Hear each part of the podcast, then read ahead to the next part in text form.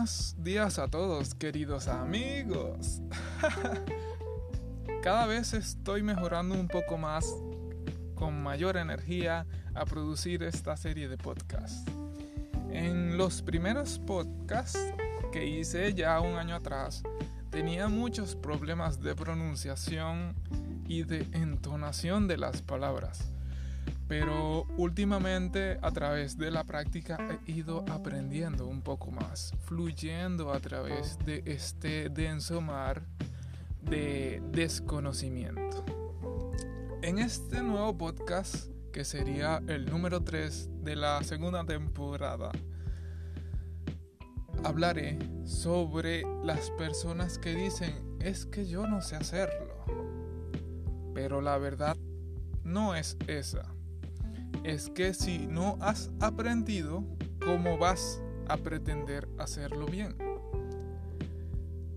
Hablando con mi querida novia el otro día, se me ocurrió una idea de que las personas suelen decir, yo no voy a hacer eso porque lo hago mal. Pero la verdad es que, ¿cómo sabrías hacer bien algo que no has aprendido. Este pensamiento recurrente proviene de la sociedad mal empleada. ¿Qué quiero decir con esto? Que nuestra sociedad se enfoca en lo negativo, en que si no sabes hacer algo o lo haces de mala manera, no debes continuar con ello. Si tú encuentras tu pasión, que fue lo que estaba diciendo en el, en el episodio anterior, debes continuar practicando, aprendiendo e investigando para poder ser bueno. Tú debes centrarte en que si tú quieres aprender a dibujar. Y no sabes, ni has investigado, ni has pagado por clases de dibujo y dibujas algo al enseñárselo a alguien que no carece o es decir, que carece de conocimientos de psicología, que sería la gran masa o el gran promedio, te va a decir, qué malo eres dibujando, deberías dejarlo, no tienes la habilidad. Este sistema de palabras permiten o le dan poder a que la gran mayoría de personas no continúe con su pasión. ¿Por qué? Porque te desmotivas, y la verdad es que las grandes personas, los grandes artistas famosos, los expertos en su área, ya sea de cocina, trading, deportes, lo que sea, no tienen diferencia contigo. Pueda que haya alguien que tenga la habilidad para la gastronomía desde muy pequeño, pero no es un chef reconocido porque no le interesa. Y puede alguien que le costó mucho trabajo aprender de gastronomía, de que sus recetas fueran las mejores, pero a través de la práctica diaria como dicta el Kaizen, logró llegar lejos. Es decir, tú cuando quieras aprender algo y racionalmente veas que tu habilidad no es tanta para ello, la práctica hará que te vuelvas profesional, ya que las estimaciones dicen que tú para ser maestro en algo debes invertir un aproximado de mil horas. ¿Sabes qué son mil horas?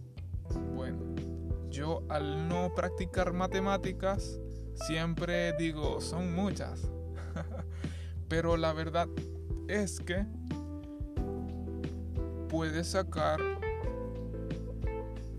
la contabilidad muy fácilmente. Mil horas en un día que dura 24, ya sabes que debes practicar mucho. Pero como no puedes invertir 24 horas en algo, vale más practicar una hora hoy, una hora mañana, una hora pasado mañana, así sucesivamente hasta que alcances las mil horas. Y esto fácilmente lo puedes comprobar de una manera muy fácil. Trata de dibujar un cuadrado perfecto. A la primera lo vas a hacer inseguro, va a quedar mal o tal vez no queda del todo perfecto, pero continúa haciéndolo mil veces más y verás la diferencia entre el primero y el último. Porque la práctica vale más. Es lo que a nadie le dicen directamente. Simplemente a ti te dicen, continúa haciendo lo que quieres hacer y lo lograrás. Pero la verdad es que si tú practicas un número de horas, lo que te apasiona, sin que importe tu habilidad, si eres bueno o no, puede ser excelente. Conozco el caso de un dibujante. Si te gustaría saber quién es, que es famoso, pero estudió con una conocida, te puedo dejar su link del Instagram. Esta persona, cuando estaba al tercer semestre de su carrera de diseño gráfico, decidió pintar todos los días. Hasta la fecha de hoy han pasado aproximadamente 10 años y hoy en día es que ha empezado a tener renombre ya que su arte se ha vuelto muy bueno y tú al bajar a sus fotos anteriores puedes evidenciar que hay una mejora, hay una diferencia. Poco a poco, a través de la práctica diaria, esta persona se ha vuelto un maestro de la ilustración esta persona empezó sin dibujar perfecto, empezó sin tener un estilo y hoy en día tiene un estilo muy marcado. Es así que vende sus ilustraciones a un precio no muy caro, pero vive de lo que le apasiona. Por eso Tienes que dejar de sentir la inseguridad de si soy malo o no, sabiendo que no has invertido nada de tiempo en algo que te gustaría aprender. Si tú quieres aprender a surfear, por ejemplo, necesitas que haya un oleaje adecuado y necesitas invertir horas en la arena para practicar pararte. Luego, debes invertir una cantidad de horas más elevada intentando levantarte en una ola. Debes invertir horas en aprender a tomar la ola correctamente. Y luego de varias semanas es que vas a poder levantarte. Pero ¿cuántos surfistas no hay en el mundo que aprenden a levantarse. La diferencia de que ellos han practicado una cantidad de horas elevada y tú no. Por eso debes de evitar machacar tu mente diciendo es que no sé. No es que no sepas, es que no. has aprendido a hacerlo. Y con este podcast yo quiero motivarte a que encuentres tu pasión, practiques y practiques. Si sientes mucha inseguridad, hazlo en secreto y podrás aprender poco a poco, paso a paso, lo que te apasiona. Si te sirvió de algo, si te llenó de energía y te motivó este podcast, comenta, comparte y házmelo saber, ya que esta serie de pasos me ayudan a mí para continuar con la motivación, para que este podcast ayude a más personas y lograr mi meta. Tal vez este podcast no llegue a muchas personas, quizás, no lo sé, pero también te dejo una última enseñanza, la cual es que yo estoy haciendo esto por mí y para mí.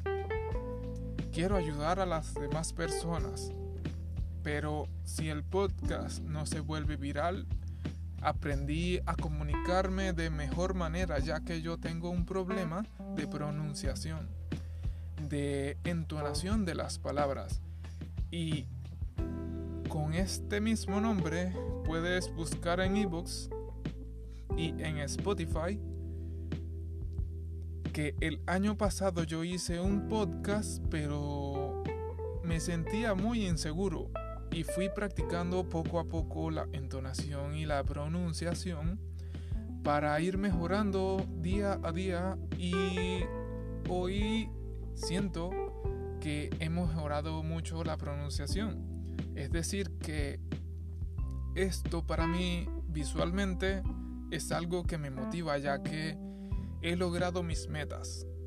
En el próximo podcast hablaré de cómo manipular tu mente a través de metas pequeñas para ir día a día motivándote a hacer lo que quieres y vivir de tus pasiones y tus sueños.